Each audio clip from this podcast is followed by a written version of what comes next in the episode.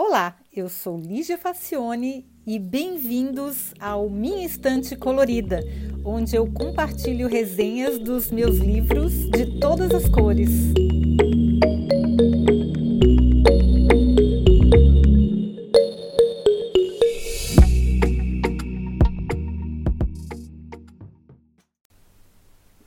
Olá!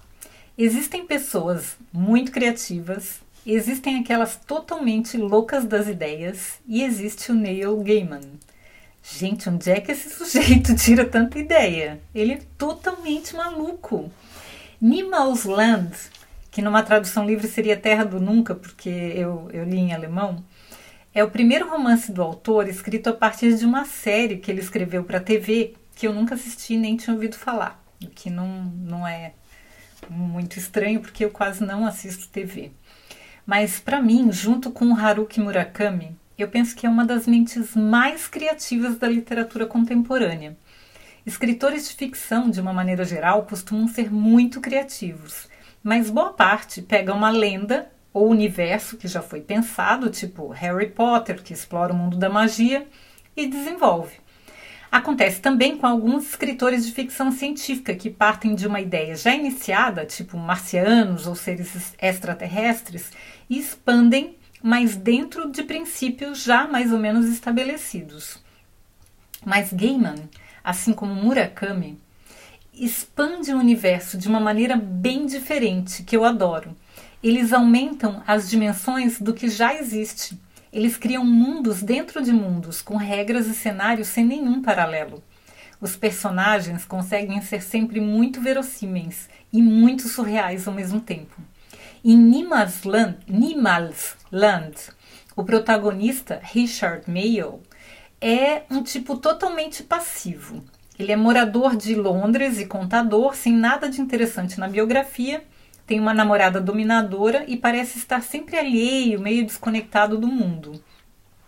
Um belo dia, indo para um jantar importantíssimo com o chefe da namorada, encontra uma moça ferida na calçada.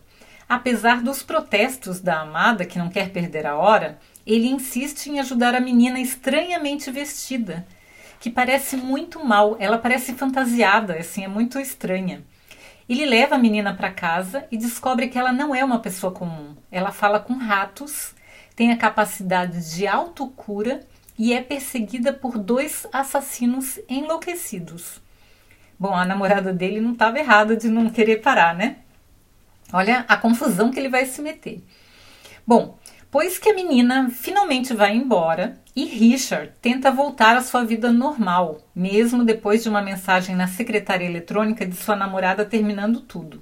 Que a namorada ficou revoltada porque ela teve que ir no jantar com o chefe sozinha, porque ele não apareceu, né? Ele ficou cuidando da estranha lá na casa dele. Bom, ele começa a perceber que as pessoas na rua não registram a sua existência. O seu cartão do banco não funciona mais. Ele vai trabalhar e as pessoas se comportam como se ele nunca tivesse existido e fosse invisível. Bom, desesperado, ele tenta entrar em contato com um rato que conversava com a menina na sua casa. O tal rato o apresenta a um mundo totalmente novo nos subterrâneos da cidade de Londres, onde ele mora, onde ratos e outros animais fantásticos convivem com humanos que não são reconhecidos no mundo real ele reencontra a menina e descobre que ela precisa vingar o assassinato de toda a sua família enquanto foge dos seus perseguidores. Outros personagens vão se juntando, cada um com a sua peculiaridade exótica, incluindo até um anjo. Richard, que é o protagonista, junta-se ao grupo que precisa resgatar uma chave na esperança de poder recuperar a sua vida de outrora e fazer parte do mundo real novamente. Porque ele tá. Depois que ele teve essa experiência com a menina, ele ficou num mundo paralelo. Os desafios são tão imensos que chegam a provocar crises existenciais e alucinações no moço. Superpoderes, universos paralelos, estações de metrô invisíveis, portas para outras dimensões, passagens subterrâneas por baixo de pontes, chaves mágicas e muitas aventuras mostram o tanto que a mente humana é capaz de criar. Além de tudo, pode-se contar com as reviravoltas e plot twists que se espera de um romance bem escrito, claro, que já deviam fazer parte do seriado. Eu recomendo demais a leitura. É, tem, um, tem um outro livro que eu li dele também que chama The Ocean at the End of the Lane, que é também criativo, melancólico e encantador. É, e eu penso que o, o Gaiman, eu gosto mais do Murakami, sabe? Porque eu acho que o Murakami ele, ele consegue juntar o real com o surreal, mas com menos fantasia. É uma coisa mais adulta, assim, menos aventura, apesar de ter bastante coisa surreal. O Gaiman, ele parece, ele, ele, a obra dele mais famosa, que é o Sandman, que eu não li ainda, foi feita com no formato de gráfico, é, de, de quadrinhos, né? Ele é, é uma das especialidades dele. Mas ele viaja bastante, ele, ele faz um. ele tem um estilo bem mágico, assim, bem de aventuras, de reviravoltas, mas ele não deixa de fazer uma análise do, do ser humano muito que eu considero profunda, assim, porque ele leva em consideração as emoções, as crises existenciais.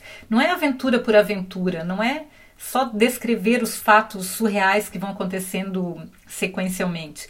Os personagens dele, assim como os do Murakami, pensam, meditam, duvidam, ficam em crise, têm sentimentos, têm traumas, têm histórias. Eu acho muito interessante porque junta ação e muita criatividade, porque a parte que eu mais me encanto é a capacidade de, de criar que esses autores têm mas também de uma maneira muito sensível, assim, muito humana, muito. Eles exploram bastante o lado psicológico dos personagens. Eu gosto muito. Bom, a edição brasileira foi traduzida como Lugar Nenhum. É... E eu vou colocar o link no. Quem tiver interesse em ler o livro em português, o link da edição em, é, em, em português brasileiro no, no site minhaestantecolorida.com. Lá tem um link direto para a Amazon. E a resenha escrita, o link para a resenha escrita também está na descrição dos comentários, tá bom, gente? Então, espero que vocês tenham gostado. Esse autor é muito, muito bom. Se vocês tiverem outras obras dele, eu tenho outras também que eu li, que eu achei bem interessantes, mas que eu vou compartilhando aqui com vocês. E mais eu não posso falar porque senão eu vou dar spoiler. Como eu disse, fazer resenha de livro de ficção é muito mais difícil do que fazer resenha de livro técnico, porque a gente não pode dar spoiler.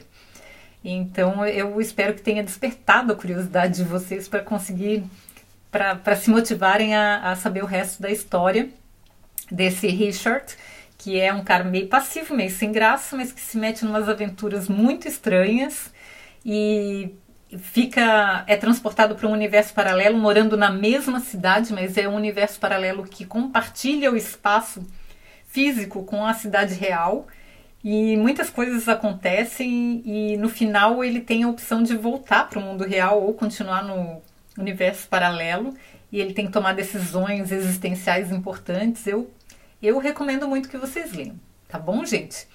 Até o próximo episódio.